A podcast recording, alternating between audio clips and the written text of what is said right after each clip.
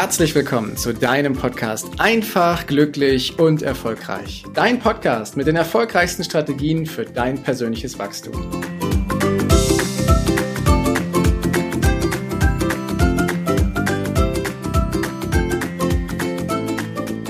Ich bin interviewt worden und zwar diesmal nicht alleine, sondern mit der lieben Dr. Johanna Dahm von dem großartigen Henry Böster der einen Podcast hast, hat, der da heißt Here We Go. Und gerne verrate ich dir, worum es in diesem Interview geht, denn vielleicht hast du es mitgekriegt, ich habe die großartige Situation, dass wir vor kurzem ein Buch veröffentlicht haben, der Atlas der Entscheider, der sich auf einem großartigen Weg befindet, diese Welt zu entdecken und zu erobern. Heißt, er ist auf dem Weg in die Bestsellerlisten und das Großartige daran ist, den kompletten Erlös, den wir mit diesem Buch einnehmen, spenden wir an The Ocean Cleanup. Das ist ein Unternehmen, welches den Plastikmüll, der tonnenweise in unseren Meeren schwimmt, wieder herausfischt und anders verwertet, aber ihn vor allem aus diesen Meeren wieder rausholt. Und ich finde das so großartig, so wichtig, dass wir gesagt haben, wir spenden den kompletten Erlös aus diesem Buch an dieses Unternehmen, The Ocean Cleanup. Und der Henry Böster ist mit einer der Autoren, die ebenfalls in diesem Buch eine Geschichte mit veröffentlicht haben. Und er hat uns interviewt, um mal zu erfragen, wie ist dieses Buch denn eigentlich entstanden? Wie arbeiten die liebe Johanna und ich zusammen? Und ganz viele andere Dinge. Es ist ein durchaus langes Interview, aber es hat unglaublich viel Spaß gemacht. Wir haben viel gelacht. Es waren tolle Fragen und es ist einiges Neues eben rausgekommen, was du über mich, über dieses Buch, über die Johanna und über die Menschen drumherum dann eben auch erfahren kannst. Ich leg's dir total ans Herz, dieses Interview vom lieben Henry zu hören und wünsche dir jetzt ganz viel Freude und Spaß dabei. Und für dich? Passt. Here you go. 2022. Passt. Ja, wir geben uns Zeichen, ne? so, so ganz unauffällig geben wir uns Zeichen und dann wissen wir, was los ist. Jay weiß hat man immer Spaß, das ist schon mal das eine. Wann kommt das Hörbuch? Folge 10. Atlas der Entscheider. Der Director's Cut. Ja, herzlich willkommen, ihr beiden, zur Director's Cut Aufzeichnung vom Atlas der Entscheider. Ihr seid äh, die beiden wichtigsten Personen in diesem Buch oder um dieses Buch, weil ihr äh, habt es initiiert.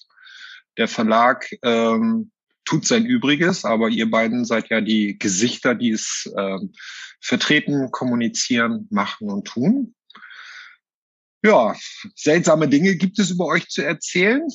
Man hörte, dass ihr euch irgendwie vor kurzem zum ersten Mal gesehen habt. Ähm, ja, wie macht man ein Buch, wenn man sich nie kennt? Äh, nie gesehen hat. So kennen schon, aber äh, wie geht sowas? Erzählt mal. Wer seid ihr? Was macht ihr? Was tut ihr? Wie kommt das alles? Was soll das?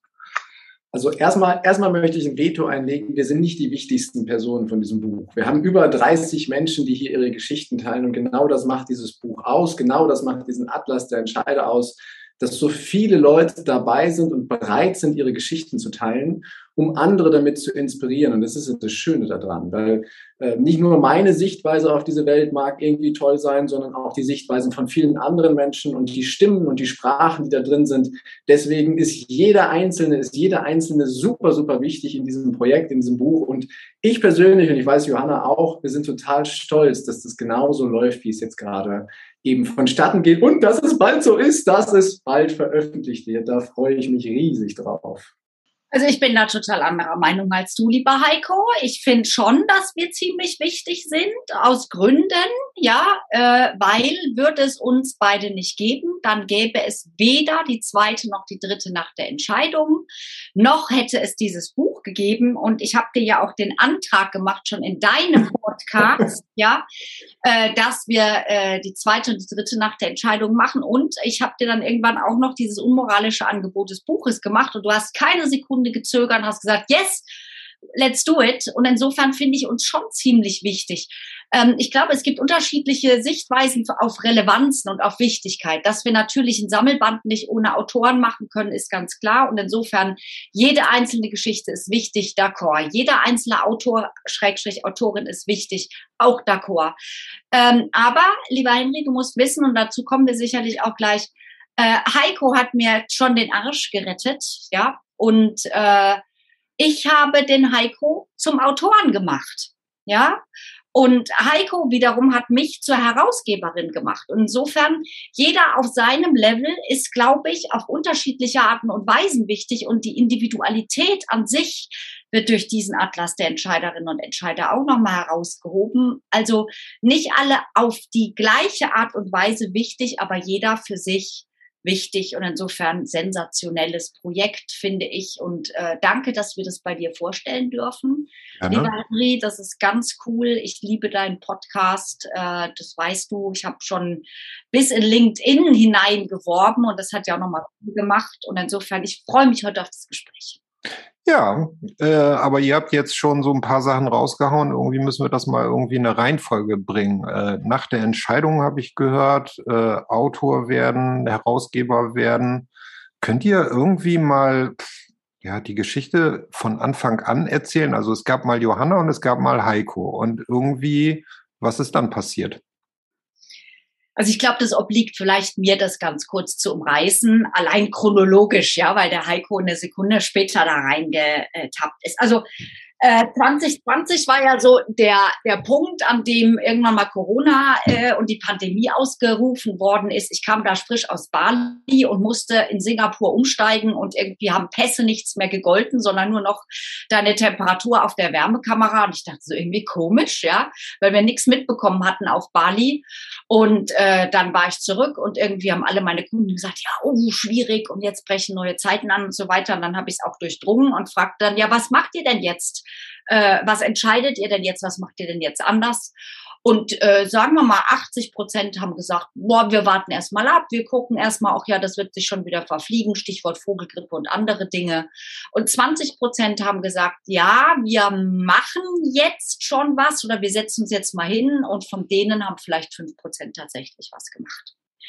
Und äh, ich habe derweil in meinem schwarzen Buch, was ich ja immer habe, zum Notizen machen, wirklich das Wort um Entscheidung, Entscheidung, Entscheidung wirklich umkringelt. Und ich hatte so 50, 60 Seiten Mitschriften und dachte ja so, ja, Entscheidung ist anscheinend jetzt das Thema. Witzigerweise hat später das Zukunftsinstitut das Wort der Entscheidung tatsächlich auch zum Wort 2020 ausgerufen. Ich habe mit Hermann Scherer darüber gesprochen und der hat wiederum gesagt, Mensch, man müsste eigentlich mal irgendwie so sammeln, was Leute jetzt entscheiden und was nicht. Daraufhin habe ich gesagt, wir machen eine Nacht der Entscheidung. Die erste lief über Clubhouse. Äh, du bist ja ein äh, wirklich passionierter Clubhäusler, äh, lieber Henry. Und äh, die habe ich moderiert. Mein Moderator ist bei der zweiten Nacht der Entscheidung durch eine sehr kurzfristige Entscheidung weggefallen. Ich habe einen Anruf getätigt und habe gesagt, liebe Leute, wer, wer kann mir helfen? Und da ist der Heiko ins Spiel gekommen. Sehr kurz entschlossen. Und äh, ja, der Rest ist Geschichte. Heiko, du warst da und deine Frau musste auf dich verzichten, deine Familie und so kam alles weiter. Heiko, magst du weiter erzählen? Ähm, eine Frage habe ich dazwischen. Also ihr kanntet euch schon vorher. Ihr wart schon vorher im Kontakt, weil du sagtest, du hast Heiko angerufen. Heiko, erzähl, erzähl einfach, wie es war. also ich, ich vervollständige gerne, ist genauso gewesen, wie Johanna gesagt hat. Bei der ersten Nacht der Entscheidung bin ich auch als Redner mit dabei gewesen und somit mhm. war ich auch in der dahinterliegenden WhatsApp-Gruppe. Und äh, dann hat äh, in der zweiten oder kurz vor der zweiten Nacht der Entscheidung, eine Stunde vorher, klingelte quasi mein Telefon und die Johanna fragte, du, ähm, folgende Situation, ich brauche noch jemanden, der mitmoderiert, mein Co-Moderator kann gerade nicht. Und ähm, dann habe ich gesagt, ja, Stündchen vorher mache ich. Ne? Ähm, dann steige ich mit ein. Wir haben es gemeinsam gemacht, ganz im Freestyle. Und das hat äh, sehr, sehr, sehr gut funktioniert. Mir hat es voll viel Spaß gemacht. Ich habe tolle Geschichten gehört. Und dann, ja, etwas dann später. Hast mich, dann hast du mich zum Podcast eingeladen, mein Lieber. Genau. Genau, ich habe dann gesagt, pass auf, Johanna, das hat so viel Spaß gemacht und das Thema Entscheidung ist so wichtig, gerade in der jetzigen Zeit, dass ich gesagt habe, ich habe einen Podcast, Da geht es viel darum, Menschen zu inspirieren, da geht es viel darum, Leichtigkeit reinzubringen, da geht es darum, die besten Erfolgsstrategien quasi mit an die Leute und unter die Leute zu bringen. Und ich gesagt, da ist genau der Platz von der lieben Johanna. Und dann ist sie gekommen in diesem Podcast. Und dann habe ich dir ein unmoralisches Angebot beziehungsweise einen Antrag gemacht. Und zwar ja. unabgesprochen, wirklich unabgesprochen. Ich habe mitten hinein einfach gesagt, du, bevor wir jetzt schließen, möchte ich dir noch einen Zitat Antrag machen. Und da habe ich den Heiko, der ja sonst sehr beredt ist, einfach mal Schweigen hören. Lieber Henry, weißt du, wie das ist, wenn man jemand schweigen hört? Das war phänomenal. Ich sehe ihn gerade schweigen, ja. Ja, und es war einfach so wunderbar, weil wir haben uns nicht gesehen, wir haben uns nur gehört und es war einfach so, äh. Und dann habe ich gesagt, lieber Henry, ich möchte, äh, Heiko, ich möchte dir jetzt einen Antrag machen. Und zwar, wenn es zu einer dritten Nacht der Entscheidung kommt, möchtest du dann wieder mein Co-Moderator sein? Und er hat keine Sekunde gezögert und hat einfach Ja gesagt. Wir haben natürlich diesen Podcast dann auch beworben mit Johanna macht Heiko einen Antrag und das haben natürlich auch viele gehört. Und in der WhatsApp-Gruppe gab es dann auch einen Jubelschrei, weil die Leute gesagt haben, super, äh, der Heiko ist wieder dabei, weil er hat es wirklich phänomenal gemacht. Er hat eine kleine Meditation auch eingebaut und ich glaube, wir haben uns auch unsere sehr verschiedenen Arten und Weisen sehr ergänzt in der Nacht der Entscheidung und ähm, das tut tun wir bis hinein in die Herausgeberschaft auch des Buches. Ja. Genau so ist das. Die Ergänzung ist auf jeden Fall da. Und wenn ich, wenn ich das dann jetzt ergänze, äh, die dritte Nacht der Entscheidung hat stattgefunden und es war klar, danach hört das auf. Also danach ist es erstmal auf Clubhouse ist erstmal Pause. So, das machen wir dann nicht mehr. Aber trotzdem war so dieses Gefühl da, ja, aber was machen wir denn jetzt? Also das Thema ist ja nach wie vor wichtig und wir haben ein paar Leute erreicht und äh, dann ist eine ganz neue Idee entstanden. Und das ist etwas, was sich auch so im Zusammenspiel ergeben hat. Und das finde ich total spannend, wenn ich das so reflektiere, wann immer äh, ich Kontakt mit Johanna habe, wann immer wir zusammenarbeiten und uns abstimmen oder Entscheidungen treffen, geht das immer sehr zielgerichtet, sehr genau und läuft immer in die gleiche Richtung. Das ist also auch das, konstruktiv. Das müssen wir vielleicht noch ausführen, wie wir beide kommunizieren, Heiko. Ja, also das ist vielleicht auch etwas für zwei Menschen, die sich nie begegnet sind, ähm, die virtuell miteinander jetzt äh, zwei Moderationen zusammen gemacht haben und einen Podcast. War das schon so, dass der Heiko und ich fast täglich kommuniziert haben? Und zwar äh, für manchen doch auch zumal in der Pandemie dann zu recht unchristlichen Uhrzeiten. Das begann dann so morgens, für dich, Henry, jetzt nicht außergewöhnlich, aber für den Rest der Welt, es begann morgens so gegen 6 Uhr und äh, konnte dann auch mal so nachts 23 Uhr enden, so dass ich schon ein schlechtes Gewissen hatte gegenüber seiner Frau, die bestimmt denken musste, also der hat entweder eine Geliebte oder er liebt mich gar nicht mehr oder wie auch immer. Ich wusste auch, der hat Kinder und äh, ja, und dann war da auf einmal noch so diese fremde Johanna. Und äh, und als ich ihm dann sagte, du Heiko, hör mal, du weißt, ich mag gern nachhaltige Projekte und die Texte sind so toll, Mitschriften gibt es, aber wie wär's denn, wenn wir dazu noch ein Buch machen würden, weil entschieden wird über lange, lange Zeit nichts, denn die Pandemie wird andauern und danach gibt's erstmal Krise, es gibt Rezession, es gibt wirklich Inflation, es wird viele Dinge geben, die Leute vor neue Entscheidungen stellt. Das war, glaube ich, mal wieder ein Antrag so morgens um halb sechs. Da war dann fünf nach halb sechs, war dann, ja, super, machen wir, lass mich wissen, wie, wo, was kann ich dafür tun. Zumal ich ja wusste, Heiko hat noch kein Buch.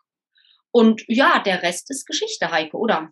Ähm, Bevor wir, bevor wir zum Buch kommen, ähm, lass uns, lass uns, ja, alles in Ordnung. Ähm, für die, die es die Nacht der Entscheidung nicht kennen, Heiko, kannst du das mal eben einmal ganz kurz beschreiben, was das ist? Weil ähm, die Mehrheit, die Leute, die daran beteiligt sind oder unmittelbar mit dem Buch beteiligt sind, die wissen natürlich, was es ist.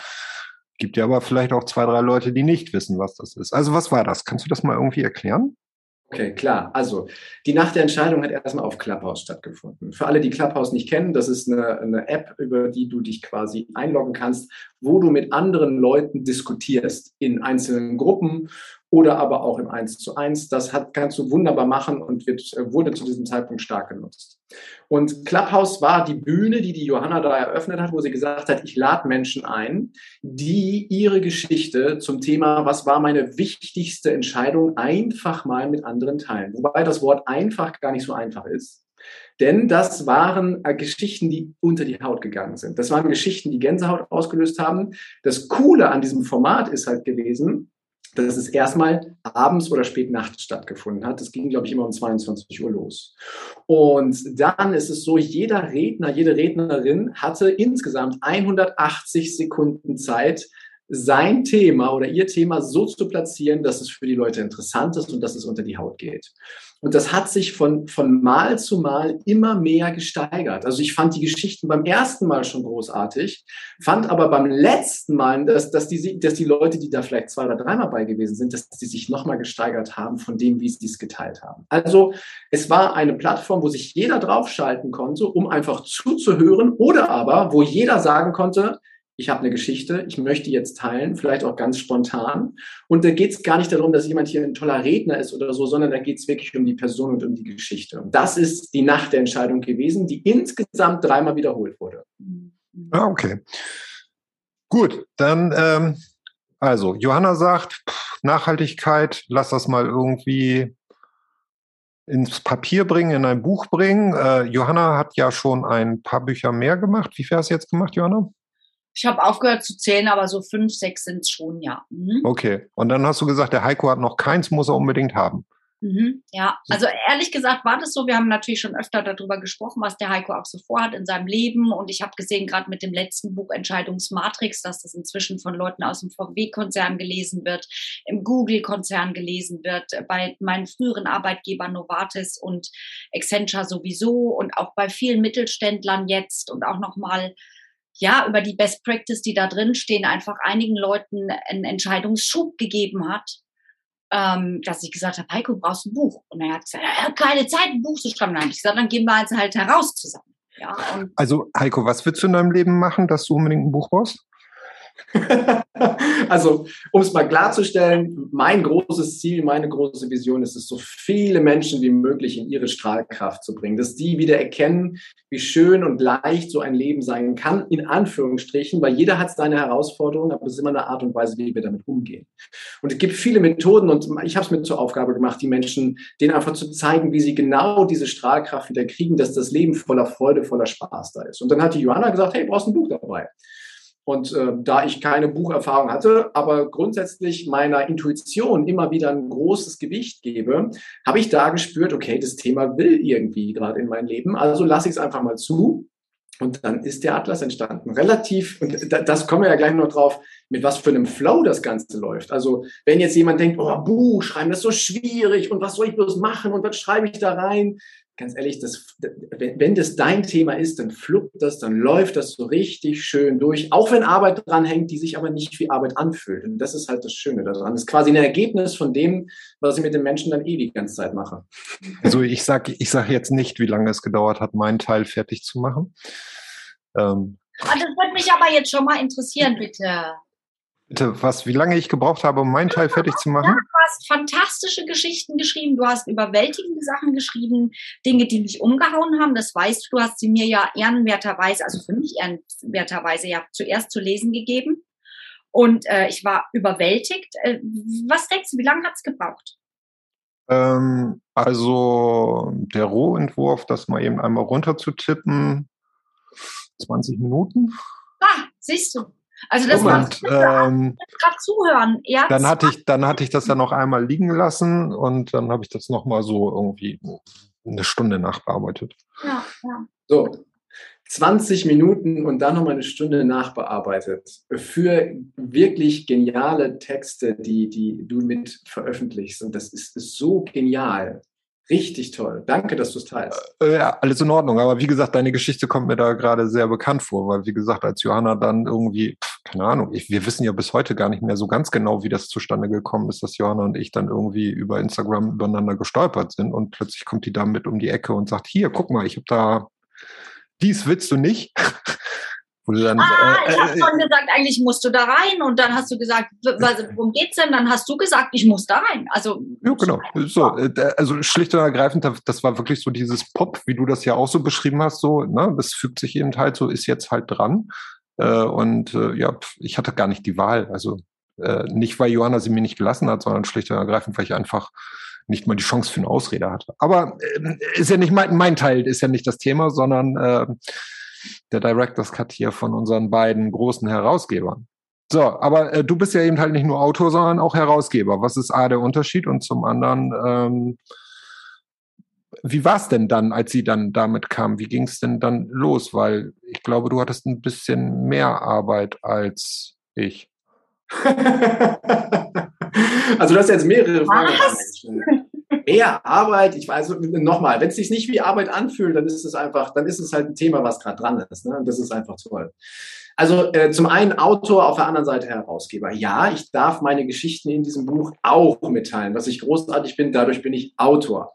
Herausgeber ist jetzt quasi jemand, der gemeinsam mit der Johanna den Rahmen schafft, dass halt die Leute ebenfalls auch ihre Geschichten darin teilen können. Also da gehört ja ein bisschen mehr zu, als jetzt nur zwei, drei Wörter auf ein Blatt Papier schreiben sondern da gehört ja dann eben auch zu, wie die Organisation im Hintergrund läuft, dass du in Kontakt mit dem Verlag bist, dass du dir Gedanken darüber machst, was tust du, wie soll es aussehen, wie entscheidet sich das Ganze und ganz wichtig, dass du die Menschen, die du mit auf dieser Reise nimmst, dass du ihnen erklärst, wo, was ist eigentlich Sinn und Zweck der Geschichte. Und das war immer das Tolle. Wir haben, also wir haben alles online gemacht. Das muss ich einfach mal darstellen. Das ist ein gigantisches Projekt, was komplett online läuft und was so gut online läuft. Das ist großartig. Also unser Hauptinstrument, Johanna, die will gleich was sagen, ganz kurz Moment, unser Hauptinstrument ist halt ein Zoom-Call und ähm, eine WhatsApp-Gruppe, über die wir wirklich viel, viel steuern und es wirklich total gut läuft. Und das ist das Tolle daran, wenn die Menschen dabei sind und Spaß haben und im Flow sind, wie gut das gehen kann. Doch jetzt, ich merke, Johanna, die ist ganz unruhig jetzt. Äh, und Heiko, ich bin so dankbar, dass du das sagst, weil, also warum ist mir das so wichtig? Jetzt kommen ja manche Leute und sagen, ja, ein Buch und irgendwie auch schön und Entscheidungen, das Thema ist ja auch toll und es passt gerade in die Zeit und ja, und ihr unterstützt damit ja auch noch ein soziales Projekt, da kommen wir sicherlich später drauf zu. Aber eigentlich konstatiert dieses Buch auch einen ganz knallharten Business Case.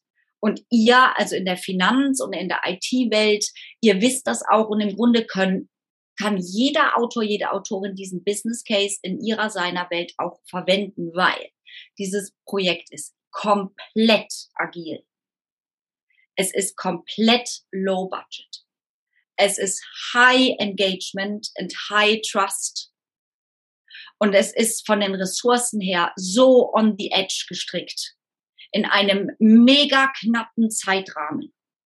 Und es ist, was Selbstführung der Leute angeht, auch nochmal so hart, äh, also wirklich so pushy, weil ja, Heiko und ich, wir haben das initiiert. Ich vielleicht noch mal ein bisschen früher, Early Stage, als Heiko dazugekommen ist. Aber auf einmal, Henry, kamst du und hast gesagt, oh, ich, ich unterstütze von der IT-Seite und ich baue euch da einen SharePoint. Ja, jetzt kommt die Judith Junke und sagt, oh ja, ich mache noch in Social Media ein bisschen mehr. Ja, dann kommt der Jay und sagt, oh ja, ich mache in Sales noch ein bisschen mit und so und denkt das Ganze groß.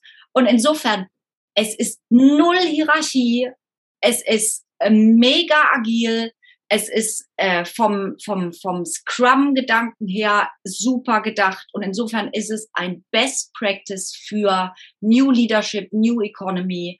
Und insofern völlig auch weg von der Thematik, völlig weg von, äh, vom, äh, vom, vom Business oder von der Branche her adaptierbar und stellt jeden in den Schatten, der behauptet, wir brauchen hier ähm, äh, große Ressourcen, großes Budget, wir brauchen mega Reason Why oder wir müssen erstmal hier Brainstorming machen und, und, und. Das Ganze ging im Grunde mit einem Aufruf über eine Social Media Plattform. Es ging einmal mit einem klaren Gedanken, ein Anstoß, eine Gruppe voller cooler, motivierter Menschen und das war's. Und das möchte, das wollte ich auch einfach zeigen, dass das geht. Jetzt nennen mich berechnend oder wie auch immer, aber ich wusste, dass es geht im Vorfeld. Und äh, das war auch einfach ein zweiter, äh, so ein zweiter Impuls oder eine zweite Intention von mir, das zu machen. Eko, ist das ein Sack Flöhüten manchmal auch? nee, auf keinen Fall. Weil das ist das, was Johanna gerade gesagt hat.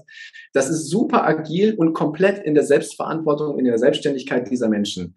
Und das ist das Tolle daran. Also jeder hat das Recht und auch den Wunsch, äh, Impulse zu geben, Ideen reinzugeben. Ähm, und, unser Auftrag ist quasi dafür Sorge zu tragen, dass unser Social Media Kanal da nicht völlig überläuft, sondern dass wir es ein bisschen, ein bisschen, ja, hier und da steuern, dass mal direkte Nachrichten verschickt werden. Aber ein Sack Flö ist es auf gar keinen Fall, weil jedes Mal, wenn ein Impuls kommt, spürt die Gruppe quasi, ist genau das Thema, ist genau richtig, in die Richtung geht's und dann gehen sie alle mit und ziehen dieses Thema noch viel größer, wie die Johanna das gerade gesagt hat. Mir ist am Anfang eigentlich immer klar gewesen, boah, was läuft das gut? Das ist ja total genial, bis ich festgestellt habe, das ist ein super Best Practice für alle möglichen Projekte, die die Johanna gerade beschrieben hat, weil du kannst es voll genial auf andere Bereiche in jegliche Wirtschaft übertragen, wie sowas funktionieren kann. Genau das ist der Punkt, der nämlich eigentlich ganz, ganz spannend und ganz interessant ist, weil ähm, für mich, der das ja auch von außen betrachtet und ja auch durchaus immer viele Dinge auch unter dem wirtschaftlichen Aspekt betrachtet, ich stelle mir schon die Frage, wie kriegt man das hin, dass alle daran so engagiert sind? Weil normalerweise hast du ja immer so irgendwelche Träumtassen dazwischen. Ähm, oder ja, hm, weiß ich auch nicht oder sonst irgendwas. Wie schafft man es, diese Zusammenstellung von Menschen zu finden, die für eine Sache so brennen? Mhm. Also da kann ich vielleicht noch ein paar Aspekte zu nennen und Heiko, du ergänzt mich.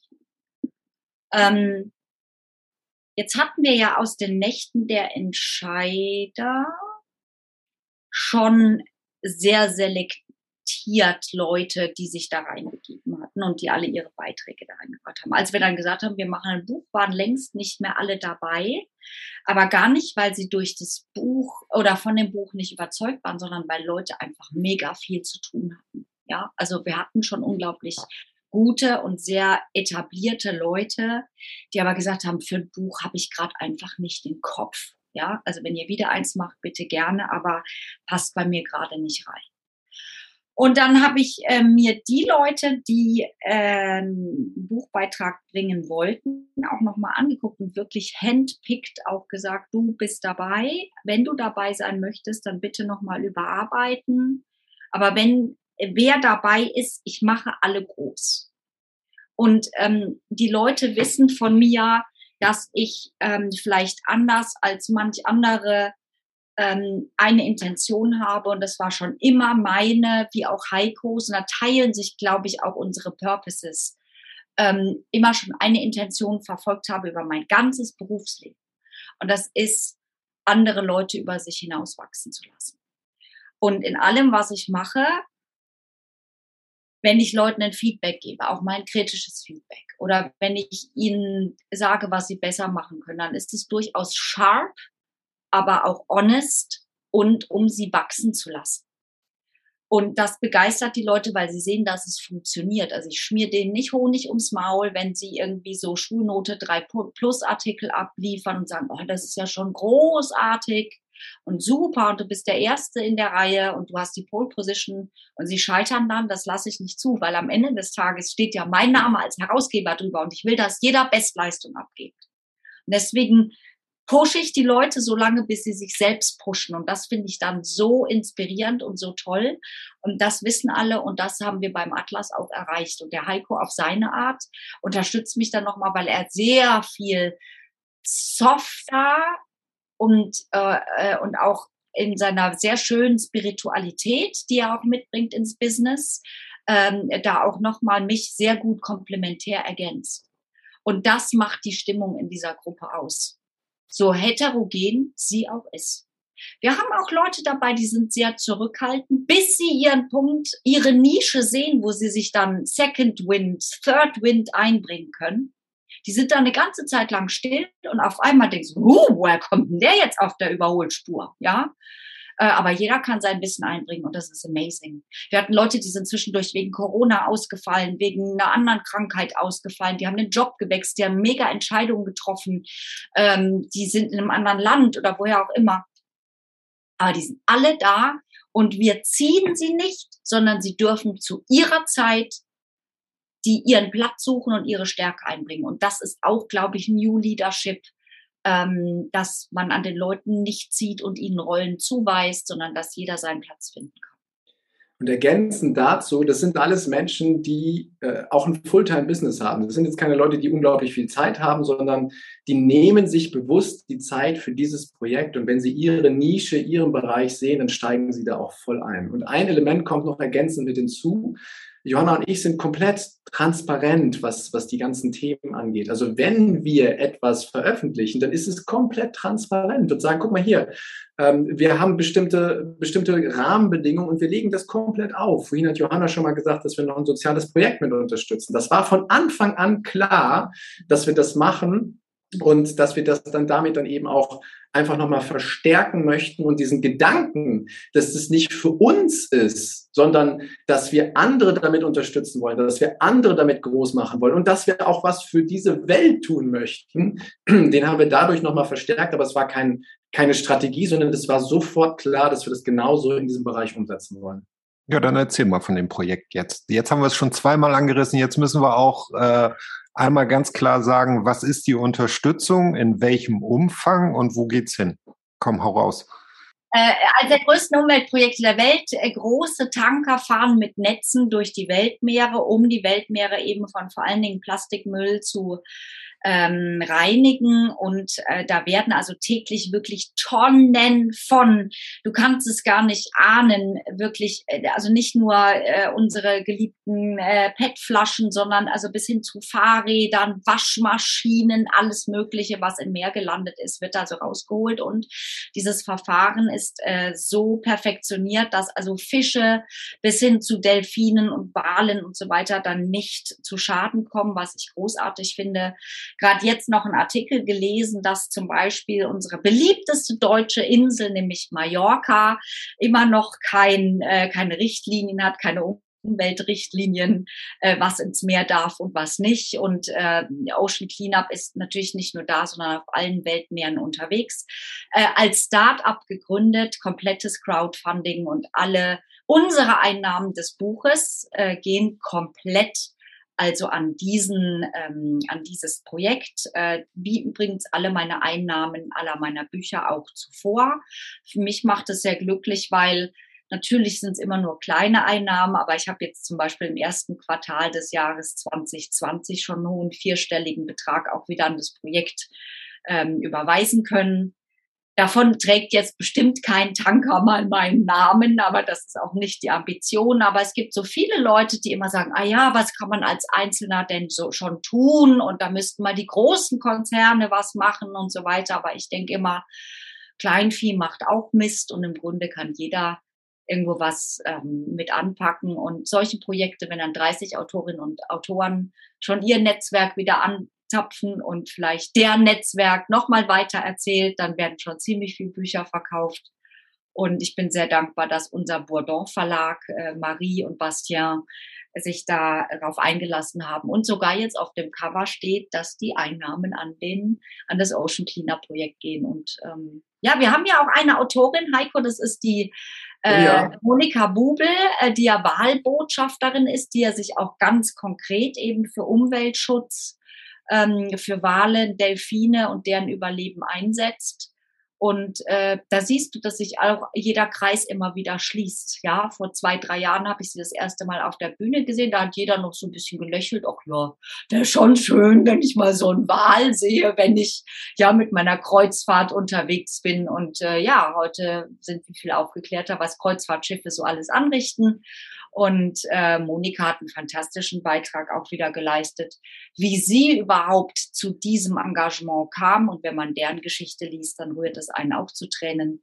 Also manchmal sind es auch wirklich die äh, sehr traurigen Stellschrauben im Leben, die einem zu sehr großen Engagements eben auch bringen können ich will es gerade nochmal gerade noch, noch mal groß machen, warum das so wichtig ist, dass wir das äh, zu The Ocean Cleanup geben. Also Johanna hat schon gesagt, das sind Tonnen von Plastikmüll, die da sind. Ich habe mich damit dann ein bisschen intensiver noch auseinandergesetzt. Es gibt so auf den Weltmeeren so fünf große Spots, wo sich alles sammelt, was irgendwie ins Meer gekommen ist.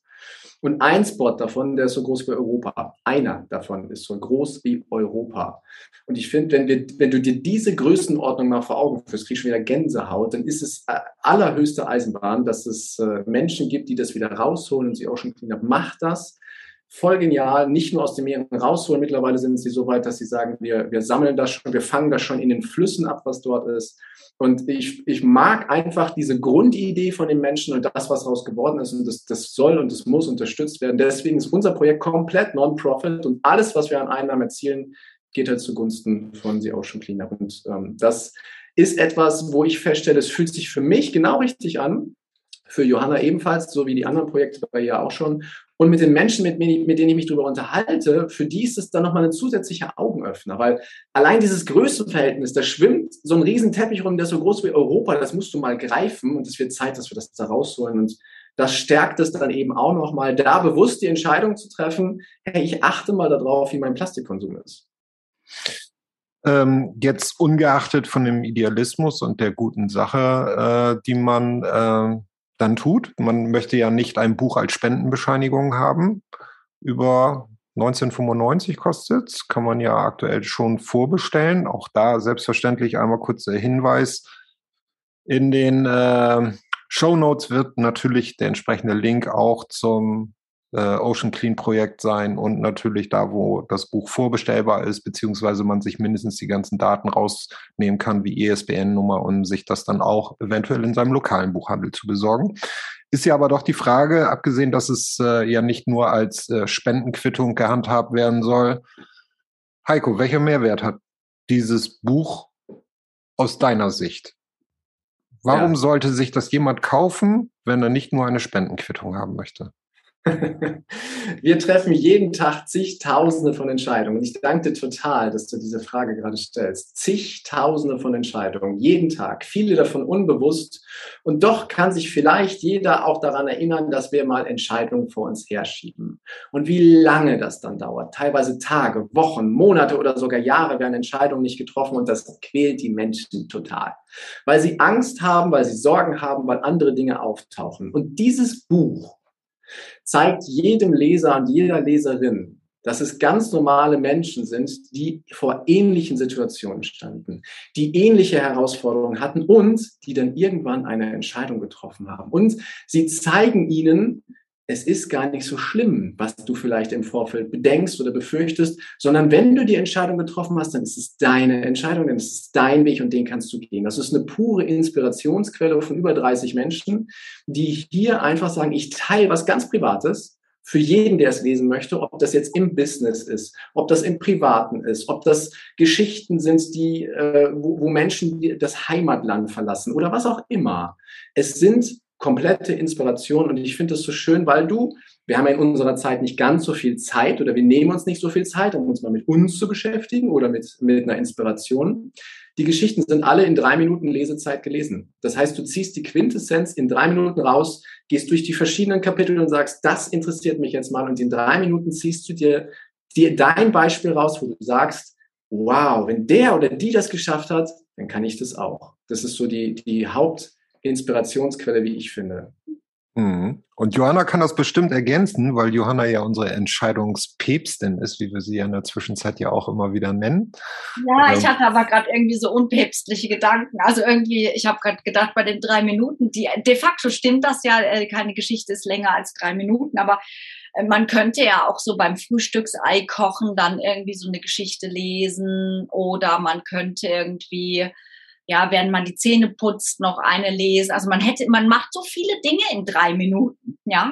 Und äh, jedes Mal so eine Geschichte gelesen, das bringt schon viel. Was ich halt mag, äh, und Heiko hat es schon gesagt, was ich halt super finde, ist, egal wo du in deinem Leben stehst, du findest immer einen Anker in diesem Atlas der Entscheiderinnen und Entscheider, weil äh, da sind Leute, die haben eine Finanzentscheidung getroffen, da sind Leute, die haben eine unternehmerische Entscheidung getroffen, Leute, die haben irgendwie eine Entscheidung getroffen, jemanden zu verlassen oder mit jemandem was Neues zu beginnen.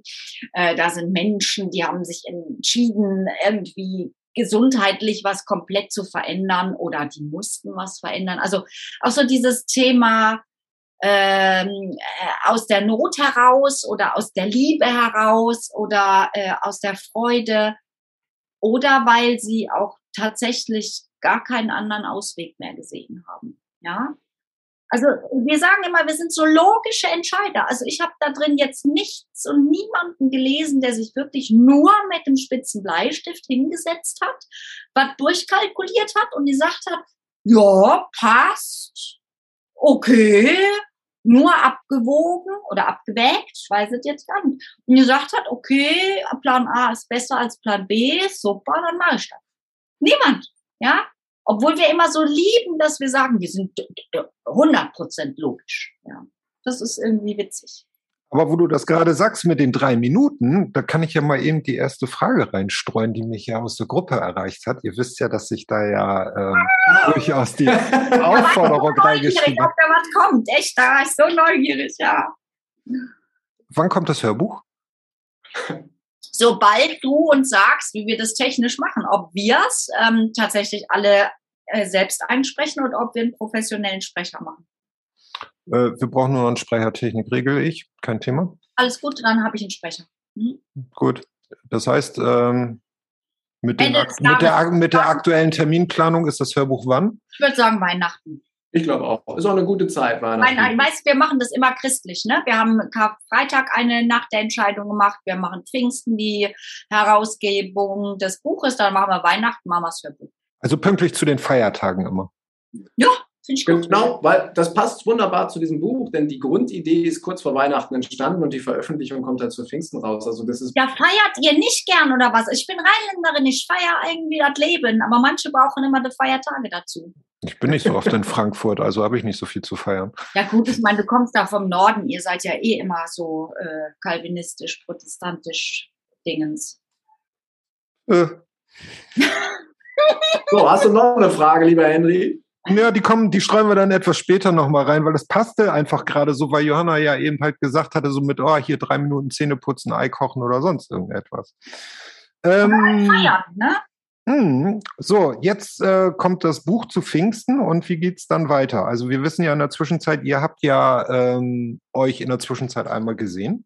Das ist ja, das ähm, ist ja, Oh. durfte man ja auf den sozialen Medien Oh. durchaus mitverfolgen. Das war ja das Event. Oh, ja, oh. Ähm, wie war wie war's denn?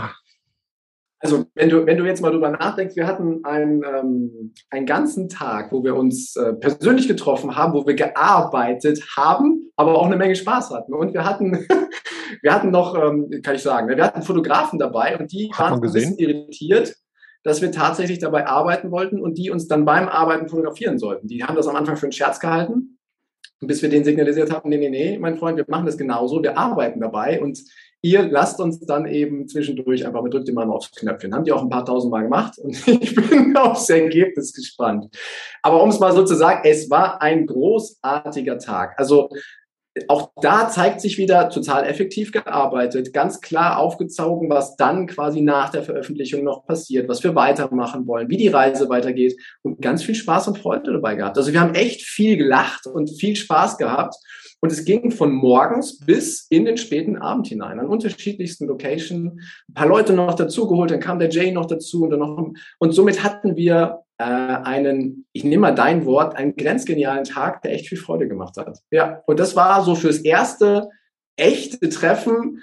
Ich habe es fast nicht anders erwartet, aber es war großartig, war richtig schön. Aber, aber da müssen wir ja jetzt dann doch trotzdem mal eben noch mal ein bisschen nachfragen, weil wenn die ganze Zeit Fotografen dabei sind, das fühlt sich dann ja schon irgendwie an wie erste Begegnung und äh, Hochzeit gleich äh, obendrein. Ne? Also muss man doch dann ja die ganze Zeit mit Fotografen, die einfach die ganze Zeit rumknipsen, während man irgendetwas anderes macht. Und die andere Frage ist, was macht ihr mit den ganzen Fotos? Was ist hier los? Also es klingt so, als seist du ein bisschen eifersüchtig, aber also Hochzeit, wir hatten eine hohe Zeit, ja, da sind wir jetzt schon wieder fast christ- christlich, aber ich würde niemand heiraten, den ich das erste Mal gesehen und getroffen habe. Also ich würde mir dann noch ein bisschen mehr Zeit lassen. Außerdem ist der, ist der Heiko schon verheiratet und insofern, Die Kombination von einem Motor und einer Karosserie nennt man übrigens auch Hochzeit. Das heißt, wenn zwei ganz besondere Elemente zusammengefügt werden zu einem da Ganzen. müsste man sich ja jetzt streiten, wer wer ist. Und äh, also ich wäre auf jeden Du Fall. bist der Motor auf jeden Fall. also ich nicht gut aus, oder was? Also Du bist, jetzt. das, du bist wie ein Eichhörnchen auf Speed. Also, ist, Okay, mein erstes Haustier war ein Eichhörnchen. Also insofern ja. Hm, ne. Gut, also Was, was macht ihr mit den ganzen Fotos? Ist das jetzt einfach nur so als Erinnerung oder äh, gibt es Ja, da anhängige Pläne? kleben wir ein ins Fotoalbum, zeigen sie dann in der Familie. Heiko zeigt die seinen Kindern, sagt, das ist meine zweite Frau. Und dann ist alles klar eigentlich, oder? Ja, Diese geniale 3D-Animation in diesem Klettergerüst gesehen, die ist ziemlich cool geworden. Mhm. Hat auch voll Spaß gemacht. Echt? Ja. Das war schon, war schon, war schon ziemlich cool. Also ja ich hab, äh, seitdem habe ich irgendwie Nackenschmerzen. Du, Auch Heiko, man muss ja immer so. Man muss ja echt ein bisschen verrenkt da rein und sobald man auch nur ansatzweise gesagt hat, dass es unbequem ist, hat es gleich einen zwischen die Ohren gegeben. Aber das war trotzdem, trotzdem witzig und lustig. Ja, ja, Ja. ja. So, und wie war das so für euch persönlich so? Äh, Ist das ein ein besonderes Erlebnis, wenn man schon so viel, hm, ich sage mal, zusammen geplant, organisiert, auf die Beine gestellt hat? So, und jetzt trifft man sich zum ersten Mal persönlich. Ähm, wie geht man miteinander um? Sagt man so, schönen guten Tag? Oder äh, wie, wie ist das? Äh, ich weiß, dass du angereist bist zu Johanna. Es trifft, man trifft sich ja immer in Frankfurt. Man kommt ja zu Johanna. Ähm, äh, wie ist das? Äh, wie ist das? Erzähl mal. Also, also, es war natürlich im ersten Moment so, dass ich mir eine wunderbare Anreise gegönnt habe, um ganz relaxed diesen Tag zu genießen. Jetzt bin ich ein Mensch, der früh in den Tag startet, also war ich schon relativ früh wach, bin mal rübergefahren zur Location, hatte noch ein bisschen Zeit und dann trinkst du erstmal einen schönen Cappuccino hier ums Eck und dann war ich natürlich passend da. Und also, also wenn du jetzt so drüber nachdenkst, du, du triffst dich jetzt so das allererste Mal. Und das, ich bin in, einen- in einen Raum reingekommen, wo äh, der ein bisschen größer gewesen ist, bin auf eine Art äh, Empfangsdame zugegangen und dann hat Johanna schon meine Stimme gehört. Und sie, wir haben uns ja, das meiste Element ist ja, dass wir uns gehört haben bisher. Und ich hörte dann quasi ihre Stimme komplett durch den Raum rufen, ah, die Stimme kenne ich. Ja, Mhm. dann ging es weiter. Ne? Dann haben wir uns äh, geherzt, umarmt und begrüßt und gleich quasi festgestellt, es ist auch im echten Leben schön, Johanna zu treffen. Also so ist es für mich gewesen, war eine tolle erste Begegnung. Und für dich? Passt. Auch cool. Passt. Ja, also ich meine, der Mann ist natürlich, er sieht ein Hammer aus, er ist hochintelligent, er ist jünger als ich. Ich meine, Hallöchen, das ist halt, äh, ich kann mich ja dann nur geehrt fühlen.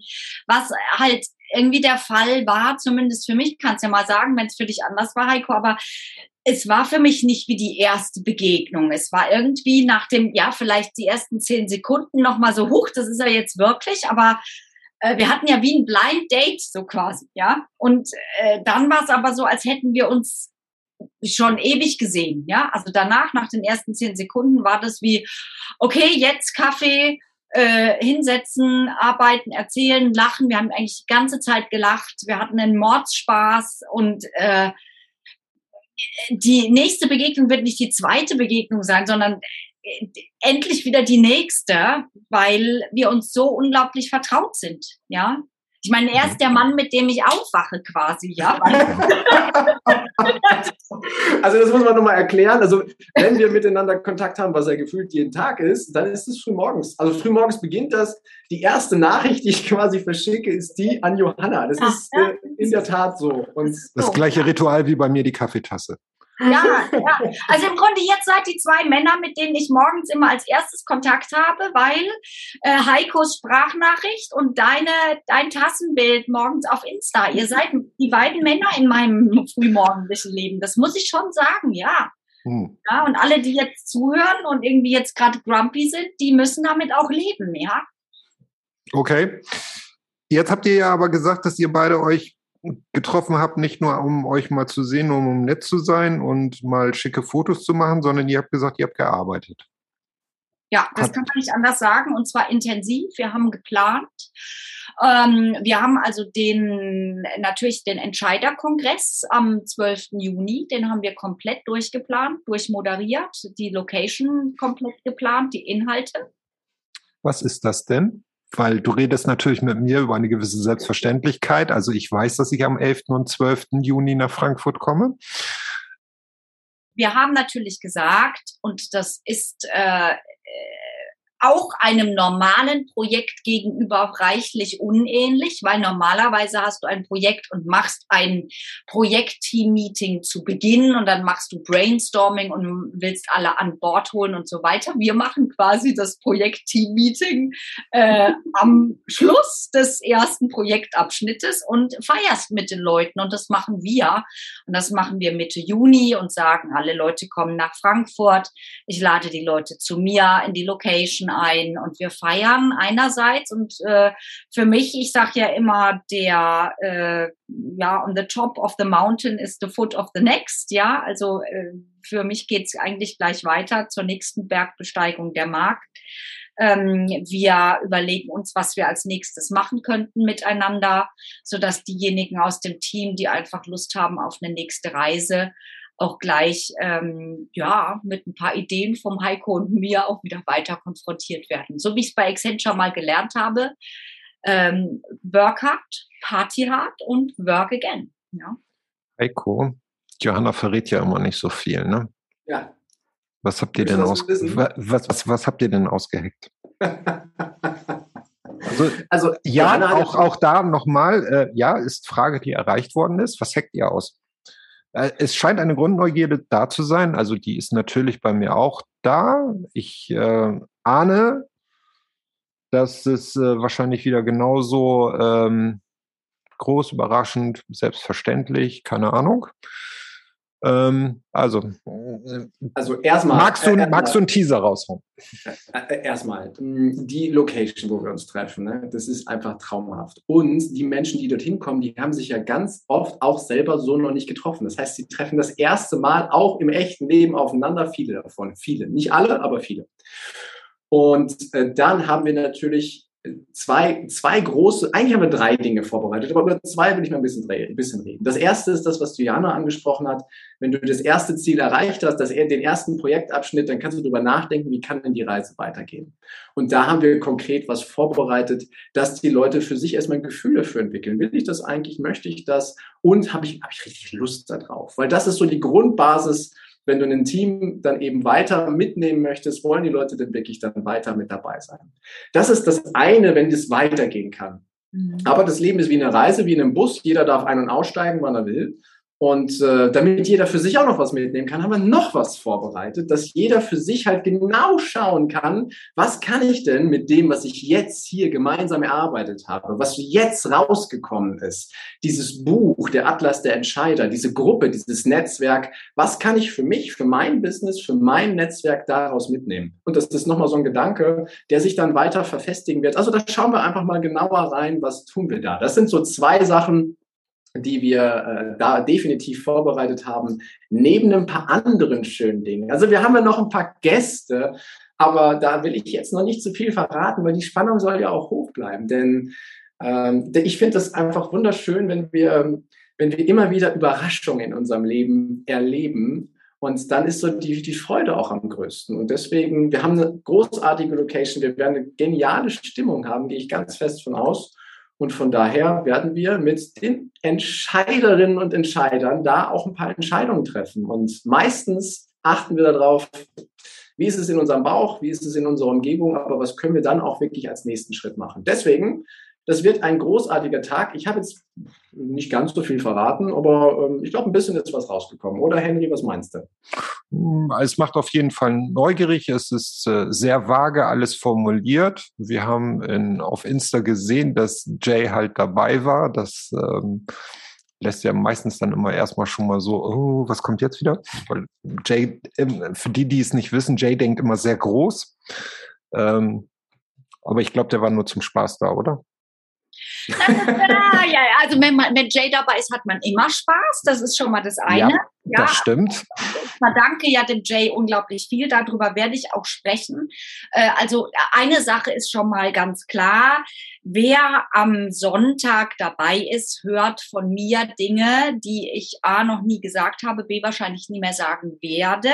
Oh. Und ich habe den Jay heute vorgewarnt, übrigens, und habe ihm gesagt, lieber Jay, äh, ich werde dich namentlich in meiner Keynote nennen. Daraufhin hat er gesagt, bitte straf mich nicht zu sehr. Ja, also da, da geht mir natürlich wieder mein Ruf voraus. Ähm, und äh, ich habe dann gesagt, nein, im Gegenteil, ich werde dich loben über den hohen Klee weil äh, Jay wirklich arg viel für mich gemacht hat und Jay auch in diesem großen Bild das große Denken natürlich äh, drin vorkommt, wie der Heiko sowieso und du natürlich auch, äh, Henry, denn darüber haben wir schon gesprochen. Äh, jetzt tu nicht wieder so, als würdest du es nicht wissen. Es ist dir absolut klar, äh, wovon ich spreche.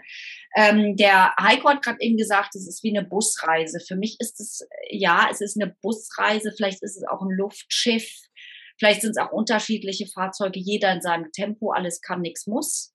Ähm, ich möchte gern eine Sache sagen. Jetzt wird es nochmal kurz ernst, aber ihr wisst, dass ich zwar Rheinländerin, aber zwischendurch gern auch mal so ein ernstes Bröckchen hinwerfe. Äh, so wie ich die Zeiten einschätze, wird es noch dieses Jahr, aber vor allen Dingen im nächsten Jahr bis 2024, 25, 26 so hart für jeden einzelnen Einzelkämpfer da draußen, aber auch für viele Firmen. Mein ehemaliger Arbeitgeber Novartis entlässt 100.000 Vertriebsmitarbeiter. Und das ist nur ein Beispiel von ganz vielen. Und ähm, ich denke, dass wir als Gemeinschaft so viel Skills, so viel Know-how, so viel Wissen haben, dass es eine Schande wäre, diese Community wieder auseinandergehen zu lassen. Und ich würde mich sehr geehrt fühlen, ähm, dieses agile Team noch weiter zu begleiten und zu höherem zu führen. Und äh, ich sehe da drin aber auch in gewisser Weise eine Notwendigkeit. Weil ähm, alleine schafft es keiner mehr. Das ist das Erste. Und das Zweite ist, äh, da draußen wird so viel Bedarf sein, dass es fast eine unterlassene Hilfeleistung wäre, wenn wir es nicht machen. Ja. Ähm, ja. Dann äh, let's do it. Let's do it. Wenn wir gerade im ernsten Moment sind, Heiko, möchtest du auch noch was Ernstes sagen? Was Ernstes? Na klar. Mhm.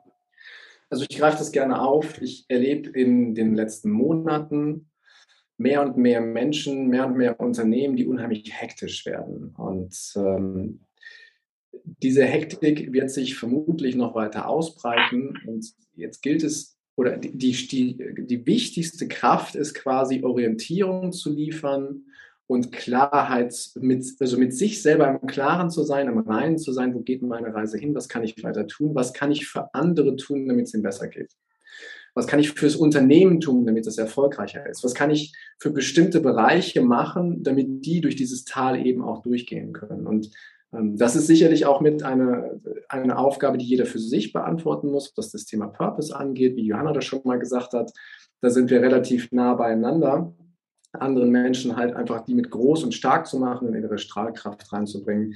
Und ich glaube, dass diese Fähigkeiten definitiv in dieser Gruppe vorhanden sind. Und es wäre mir ebenfalls eine große Ehre, das mit weiter begleiten zu dürfen, denn ähm, wir werden es brauchen. Wir brauchen es jetzt schon, das erlebe ich jeden Tag. Und ich erlebe, wie, wie Leute strahlen und wie die leuchten, wenn die, wenn die bestimmten Menschen zuhören, Botschaften, Sätze, einzelne Wörter, was das auslösen kann. Und wir werden es brauchen gerade in den Zeiten, die da vor uns stehen, ohne zu düster malen zu wollen. Aber ich habe lieber viele, viele Menschen um mich herum, die in der Lage sind, andere zu inspirieren, andere zu begleiten, ähm, als dass wir uns nur hinsetzen und darauf warten, dass es irgendwann besser wird. Ich möchte, dass wir gemeinsam agieren, anstatt irgendwann zu reagieren. Und das sollten wir ja gemeinsam dann eben versuchen, weil alleine ist der Kampf echt hart. Und gemeinsam kannst du viel schneller, viel mehr erreichen. Und ich habe natürlich ein bisschen mehr Spaß mit Lütten, mit, mit denen ich mich verstanden. Ja, also das muss man natürlich auch sehen. Es darf ja, auch wenn es hart ist, irgendwie Spaß machen. Ja. Und äh, in dieser Gruppe haben wir so viel Spaß, äh, das ist sensationell. Also insofern, ja, lieber gemeinsam durch die Krise mit Leuten, mit denen es Spaß macht. Das ist für mich wie so eine Arche Noah irgendwie das Projekt. Mhm. Ja. Man hat äh, das wahrgenommen, dass Johanna Gestern warst du beim Radio? Vorgestern? Ja, gestern? War beim Radio, ja. Ähm, auch dazu erreichte durchaus die Frage, weil du ja auch mal gesagt hattest, dass irgendwie auch noch ein Fernsehinterview ansteht, dass ähm, wir am 5.6. ja auch beim Autorenfrühstück bei Clubhouse sind. Ja, mit Sven Ähm, ja. Da ist eine ganz große äh, PR-Maschinerie, muss man ja schon fast sagen, äh, angestupst worden. Ähm, was kostet das alles? Wie kommt man an diese Leute? Wie geht das? Nix, nix. Also dazu muss ich auch mal wirklich sagen, das ist, ähm, ich bin wirklich gesegnet und auch demütig und manchmal, Henry, liege ich auch in meinem Bettchen und dann, äh, das klingt jetzt so pathetisch, aber manchmal heule ich dann wirklich, weil ich so ein Schwein habe. Ja, ich habe so ein Schwein, so tolle Leute kennenzulernen. Weißt du, äh, jetzt war ich ja im Radio und der Eike Knall und ich, wir haben uns wirklich, also der Typ hat übrigens wirklich einen Knall, der heißt nicht mehr so, der ist auch so, weißt du, der, der ist Pilot und der fliegt und der kennt irgendwie irgendeinen Scheich aus Dubai und so weiter und ich, kleine Johanna Dahm, darf den halt auch kennen, ja. Und den habe ich schon kennengelernt in Nürnberg 2007, 2008, wo ich ja so ein globales Mandat hatte für die Novartis. Und da war der bei einem Wirtschaftsjunioren-Treff, wo ich ja auch war, äh, bei den Wirtschaftsjunioren. Und da saßen wir nebeneinander. Der Eike ist etwas fülliger als ich. Etwas. Und ähm, wir waren damals irgendwie schon wie Pater, Paterchen da nebeneinander gesessen und haben so gelacht, ja. Und dann habe ich 14 Jahre nichts von mir hören lassen. Und jetzt rufe ich ihn einfach an, weil ich ihm immer folge, wenn er für Radio Frankfurt irgendwas macht und habe gesagt, du, ich möchte einen Bestseller landen. Ich habe so coole Leute am Start, können wir was machen? Er sagt einfach, kommst du morgen in die Redaktion? Weißt du, das ist, da, da bin ich in dem Moment so demütig wie so Sterntaler und stehe so da und sag, was habe ich gemacht in meinem Leben, dass das so läuft? Ja. Das habe ich auch gedacht, als ich auf Manuel getroffen bin. Ja, ja, ja, das ist so. Oder weißt du auch, Sven Gaborjatski. Sven kenne ich und ich darf jetzt irgendwie in seinem Mentoring, darf ich einen Abend machen mit CEOs. Und ich habe ihn einfach gefragt, wäre es möglich, ähm, dass ich dein Vorwort bekomme? Hat er gesagt, ja, ich frag doch nicht so, mach einfach, ja, schicke. So, das ist ganz sensationell. Und ich denke dann, ey, der Zukunftsforscher Nummer eins in Deutschland schreibt das Vorwort für unser Buch. Das ist doch irgendwie irre. Und äh, da war überhaupt gar, kein, gar keine Frage, als ich dann noch gesagt habe, wollen wir zusammen Clubhouse-Talk machen. Pfingstsonntag um acht, ja? Ja. Also, äh, hä? So sensationell. Und ich war mit ihm im Podcast, hat er hinterher geschrieben, du Johanna, das war mit Abstand der schönste Podcast, den ich je gemacht habe. Also irgendwie, fest, wir haben ewig gelacht in dem Podcast und haben Spaß gehabt. Die Leute hören den und sagen, jetzt weiß ich, wie ich mich verändere. Ich kriege bis heute Zuschriften von Leuten, die mir sagen, Johanna, du warst ein geiler Podcast.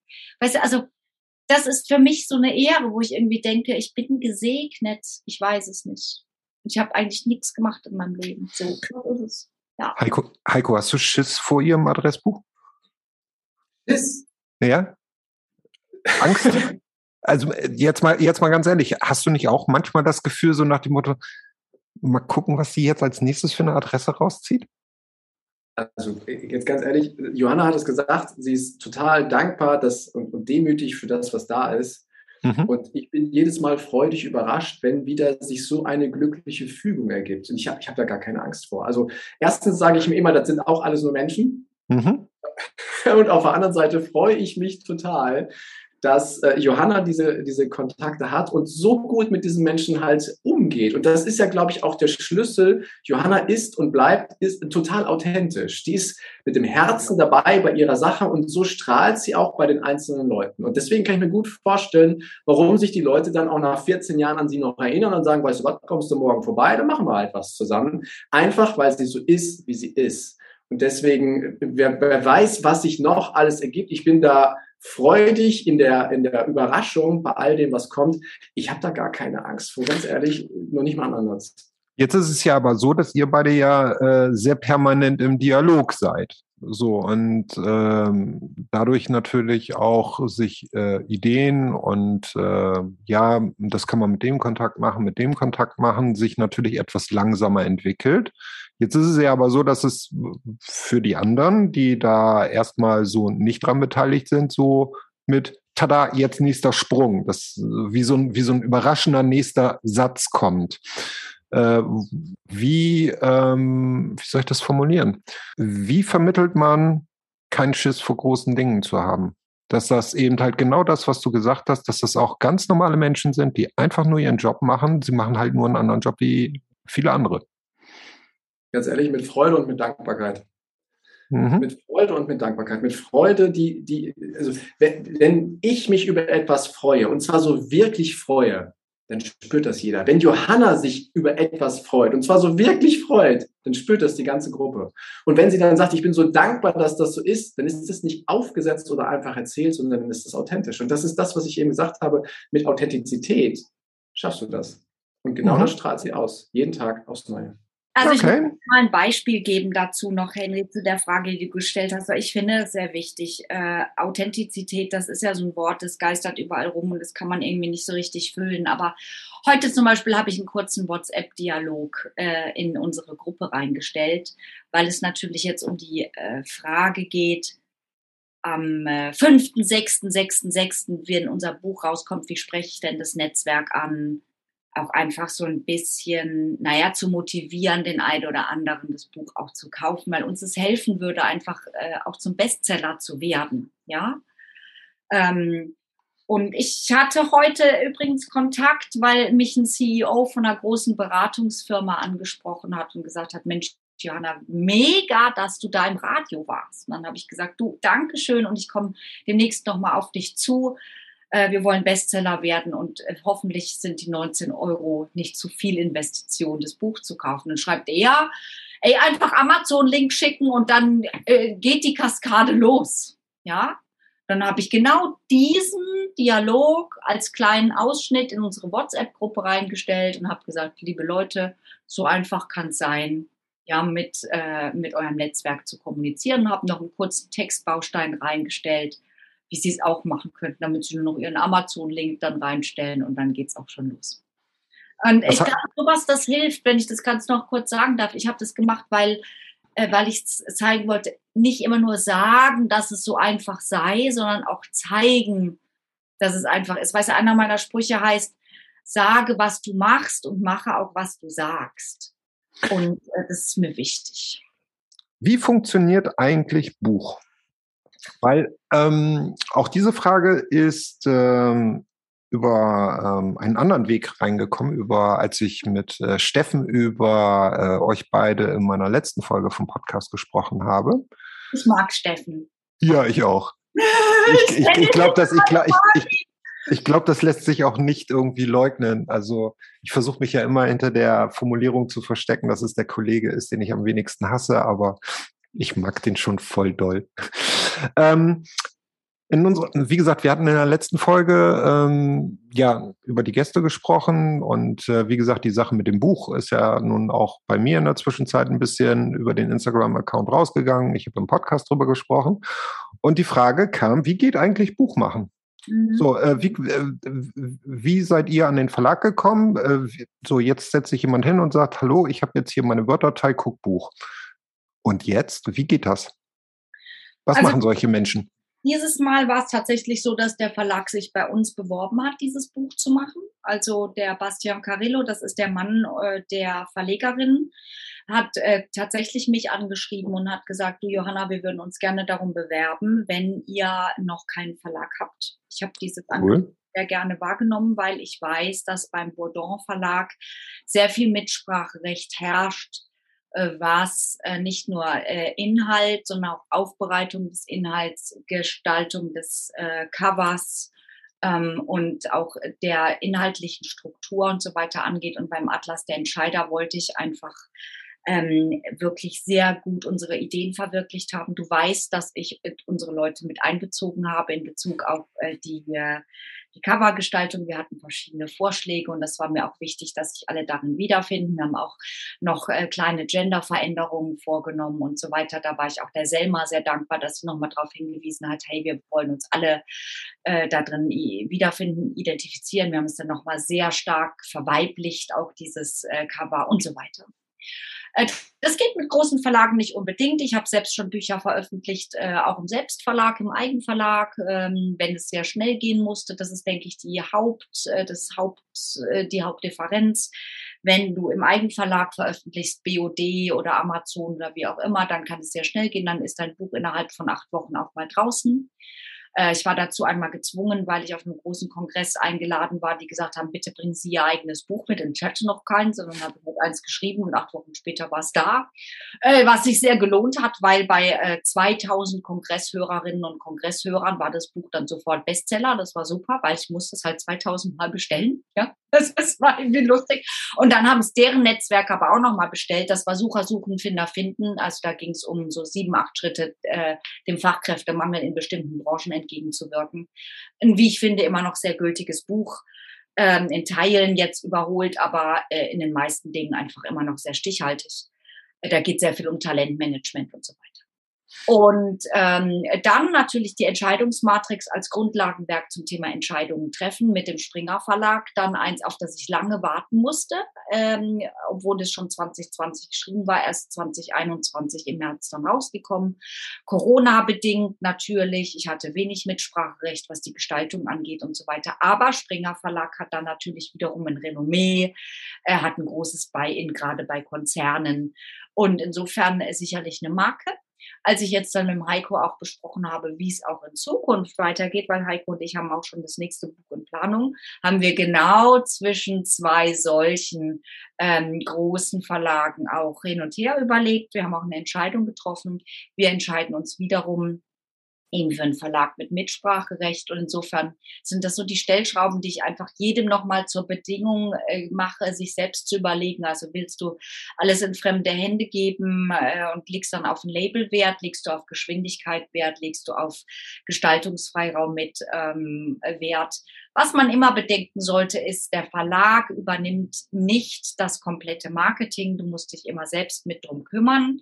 Mhm. äh, um dann auch Sichtbarkeit zu bekommen. Du verlierst auch nicht gegen äh, Wettbewerbsbücher, weil es zu jedem Thema immer auch andere Bücher gibt, sondern du verlierst gegen die Unsichtbarkeit. Deswegen kümmere dich einfach um einen gescheiten Marketingplan. Okay, also das, was ich jetzt mit rausnehme, ist, Verlage gibt's viele. Ähm, man bewirbt sich dort, man reicht die Sachen ein oder wie funktioniert so etwas? Ja, also du musst nicht das ganze Buch fertig geschrieben haben. Beim Springer Verlag zum Beispiel war es einfach so, dass ich äh, einen Autorenfragebogen ausfüllen musste zu meiner Person. Äh, da war es halt wichtig, so meine Vita, äh, wie groß mein Netzwerk ist. Ähm, dann, was ich zu der Thematik weiß, was ich schon an Background-Studie gemacht habe und ein Probekapitel. Übrigens, also wir sind ja hier unter uns, das Probekapitel steht im Buch nicht. Oh, cool. Also Überhaupt nicht. Ich habe aber auch über was anderes geschrieben, aber das weiß man ja oftmals nicht, wenn man ein Buch schreibt. Ja, auch das Inhaltsverzeichnis ist komplett anders, aber so what? Ja, die Leute sollen ja nur Ja zu deinem Buch sagen. Also ja, und dann heißt es jetzt nicht irgendeinen Entwurf einreichen, wo du halt 35 Rechtschreibfehler drin hast, sondern es macht schon Sinn, dann auch ein feines Kapitel einzureichen. Ne? Also ja, ja. ob das später und wie später die Gestaltung ist, das ist erstmal was anderes. Aber die Bewerbungsphase ist so wie bei einem Bewerbungsgespräch oder wie bei einem Date, da machst du dich schick, ja, und dann machst du auch dein Probekapitel und deine Bio, das machst du halt schick, sodass das gut aussieht und einen guten ersten Eindruck hinterlässt. Weil das ist wie überall im Leben den ersten Eindruck, den kannst du nicht wieder wettmachen. Hm. Ähm, das Zweite, was ich mit rausnehme, ist, dass man sich, glaube ich, von dem Gedanken trennen muss, äh, ich schreibe ein Buch und bin fertig. Ähm, die Arbeit fängt danach, glaube ich, erst richtig an. Das ist zumindest den Eindruck, den ich jetzt äh, rund um den Atlas der Entscheider habe. Ähm, wie seht ihr das? Ist das so? Halt, es macht, es macht halt voll Sinn, dass du mit Herz und mit Leib und Seele dieses Buch in dir trägst und bei dir trägst. Während der Entstehungsphase, aber auch danach. Also es macht ja Sinn, dass du dieses Thema wenn du gegen die Sicht Unsichtbarkeit unterwegs bist, dass du dieses Thema überall erzählst. Weil die Menschen wissen doch gar nicht, dass du ein Buch geschrieben hast. Die Menschen, Menschen wissen doch gar nicht, dass du eine Botschaft da drin hast. Die Menschen wissen doch gar nicht, was dein Ziel ist. Also macht es doch Sinn, dass du anfängst, darüber zu reden, und zwar mit voller Begeisterung und voller Leidenschaft, weil es ist doch dein Ding. Du hast dich doch hingesetzt und dieses Buch geschrieben, also macht es auch nur Sinn, da offen drüber zu reden. es gibt immer Menschen, die sagen, hey, erzähl mir mehr, möchte ich mehr wissen. es gibt immer Menschen, die sagen, was, was ist gerade nicht mein Thema. Ja, dann ist das halt so. Aber ich fange an, darüber zu reden. Und das macht halt total Sinn, dass ich mit einem starken Selbstbewusstsein rausgehe und sage, hey, ich habe ein Buch geschrieben und wenn du willst, erkläre ich dir gerne ein bisschen mehr, was wir damit machen, warum wir das machen und was es darüber hinaus eben noch bezweckt. natürlich kannst du, wenn ich das noch sagen darf, ganz kurz, natürlich kannst du mit einem vollen Portemonnaie zu deinem Verlag hingehen und kannst dann irgendwie ein Marketing-Package kaufen. Ja, da musst du aber schon dann rechnen mit äh, dreieinhalb bis 10.000 Euro pro Monat und die machen dir dann irgendwie dein Marketing. Ja, dann bist du automatisch in jedem weiß ich nicht, Buchnewsletter, du bist in der FAZ, du bist irgendwo in der Süddeutschen, du kriegst ganzseitige Anzeigen und so weiter und so weiter, ja. Äh, und dann hast du damit nichts zu tun, aber den möchte ich sehen, der mal eben äh, als Autor ähm, auch noch eben so ein Marketingbudget nur für sein Buch hat. Und äh, das können Leute machen, die schon drei, vier, fünf Bestseller geschrieben haben oder die geerbt haben oder so. Aber bei uns ist es ja jetzt so, wir sind nicht vom Lucky Sperm Club. Äh, und wir haben gesagt, wir machen ein Non-Profit-Buch. Äh, und also sieht es bei uns anders aus. Dann müssen wir halt eben selber ein bisschen üben. Und auch das gehört irgendwie zur Philosophie des Buches, einfach mal zu zeigen, dass man gemeinsam auch mehr erreichen kann an der Stelle. Wenn jeder ein bisschen macht, ist es gemeinsam auch viel. Ja. Okay. Oh. So, eine Frage habe ich noch an euch und dann dürft ihr einfach noch all die Sachen erzählen, die euch selber noch am Herzen liegen, was ihr glaubt, was unbedingt jetzt noch erwähnt werden sollte. Ähm, abgesehen von den ganz offiziellen Links zum Verlag, da wo man es vorbestellen kann, wo ISBN-Nummer, Clean Ocean Projekt, drei Links von jedem von euch, die in die Shownotes müssten. Welche drei Internetseiten sollte jeder, der meinen Podcast hört, von euch mal sich angeschaut und besucht haben? Heiko, trau dich. Ich lasse einen Moment gerade sacken und gehe im Kopf gerade was durch. Welche drei Seiten es sind? Johanna, trau dich. Na, meine Webseite auf jeden Fall, ja. drjohannadarm.com oder entscheidung.info. Das muss man schon mal gesehen haben. Die Webseite ist grenzgenial, die ist super, da steht alles drauf über mich und so weiter. Natürlich muss man auch meinen Wikipedia-Eintrag gesehen haben, der ist auch super. Bei Wikipedia einfach mal Johanna Darm eingeben. Hallöchen! Also Henry, dir habe ich übrigens zu verdanken, dass ich bei Wikipedia bin, ne? aber die Geschichte erzählen wir ein anderes Mal. Also ja, muss man schon, muss man schon. So, damit hast du jetzt zwei Sachen genannt, deine eigene Webseite und deinen Wikipedia-Artikel. Eine Seite braucht, einen Link brauche ich noch von dir. Was soll man sich nochmal anschauen? Guck dir bitte Ocean Cleanup an. Den, der ist ja schon mit drin, das hatte ich ja schon in der Liste gesagt. Ja, dann hätte ich gerne, dass du äh, beim Bourdon Verlag wirklich äh, den Atlas der Entscheider aufrufst. Und zwar nicht nur deswegen, weil es unser Buch ist, sondern auch, weil dieser Verlag ähm, da schon mal zeigt, mit wie viel Herzblut dieser Verlag Bücher macht.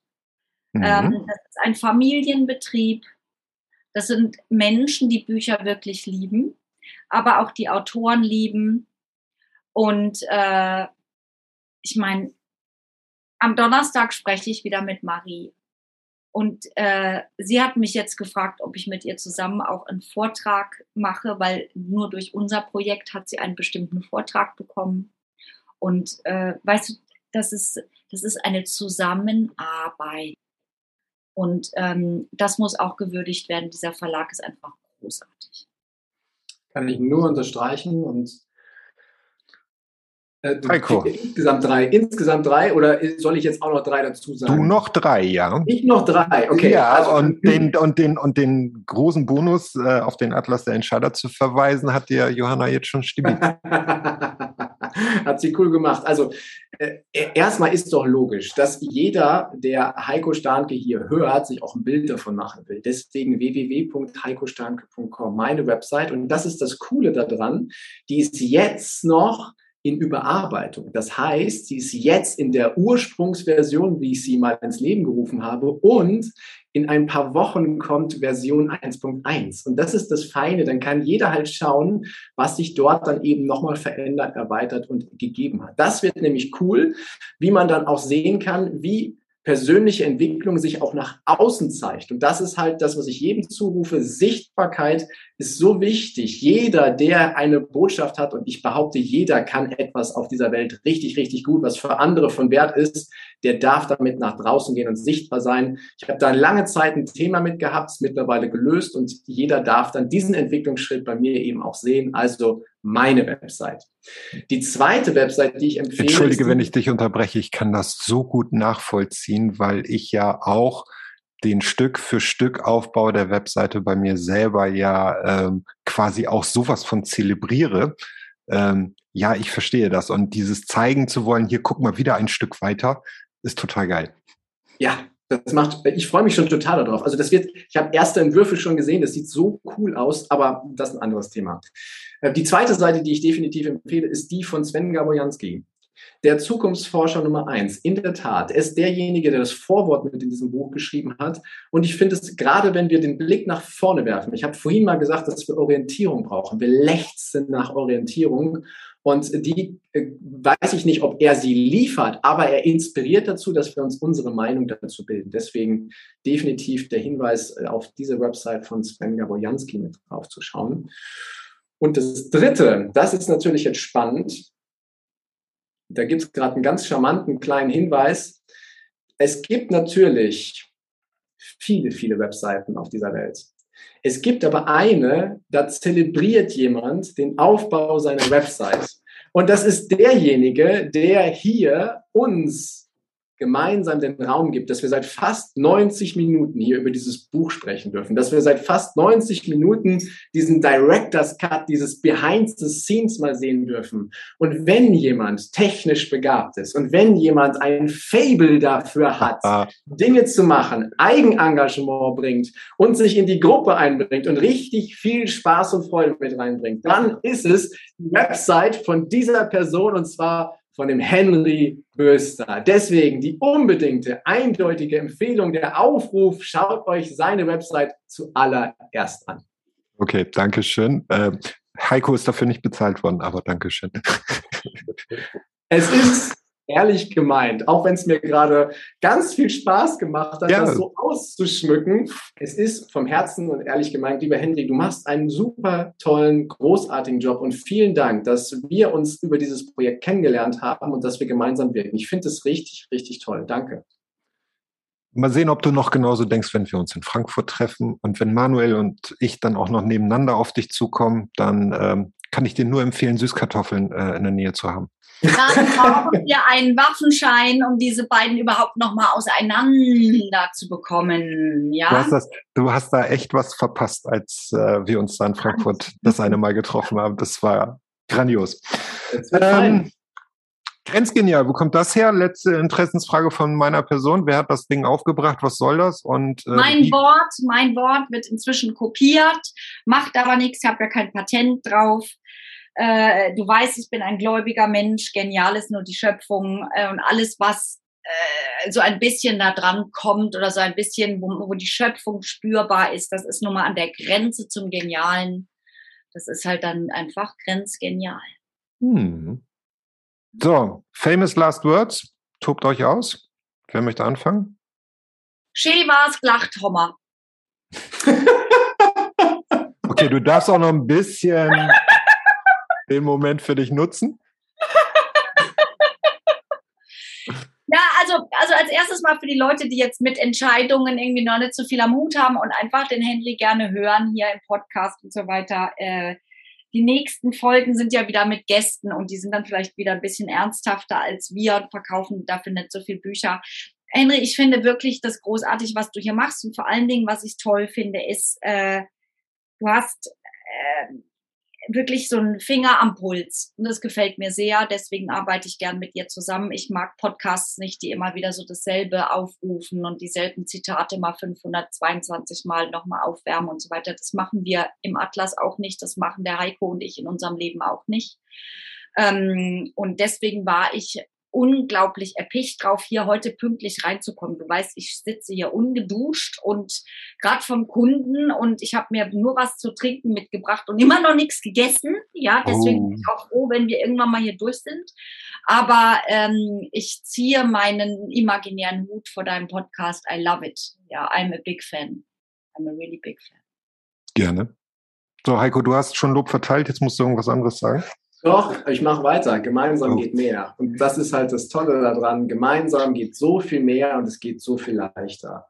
Da draußen sind so viele unterwegs, die das Leben als so schwer empfinden und die keinen Bock auf die Dinge haben, die sie machen. Wenn wir es gemeinsam angehen und wenn wir alle den Spaß daran, der, der Spaß kommt von ganz alleine, aber wenn wir wissen, wofür wir das tun, warum ich das eigentlich tue, warum du das tust, dann kommt ein gemeinsames Gefühl und das ist ein Spirit, ein richtig tolles Feeling. Und auch wenn nicht immer jeder sich voll einbringt, weil er gerade andere Dinge hat, ist so egal. Er ist mit dabei. Es geht ums Dabeisein und ums gemeinsame Wirken. Gemeinsam geht eindeutig deutlich mehr und deswegen ach, es ist so herrlich und so schön. Danke für diese Bühnen, die sich hier ergeben haben. Jetzt hat die Johanna nochmal ihren Hintergrund richtig zurechtgeschoben. Es war mir eine echte Ehre und große Freude. Und ich freue mich noch, und das ist das Schöne, auf all das, was da kommt. Ich habe keine Ahnung, was genau alles, aber es wird einfach großartig. Deswegen Genau. freue mich Einfach riesig. zusammen singen. Ich bin ja gerade in Köln. Da sind wir dabei. Das Dort ist prima. Okay, okay, okay, okay. Das wird äh, toll. Ich danke, dass ihr meine Gäste wart. Wahrscheinlich werden wir jetzt gleich nochmal äh, das obligatorische Johanna-Video machen, das sie dann nochmal kurz postet, wahrscheinlich. Oder bist du Ja, mit deinem. ja, ja, ja, ja, ja, ja. Ähm, für all meine Zuhörer verabschiede ich mich eigentlich üblicherweise mal mit dem Satz in diesem Sinne und äh, freue mich, ähm, ja, dass ihr beide da wart und hoffe, dass ähm, ja, das genau so weitergeht, wie es angefangen hat. In diesem Sinne. Das war Here You Go.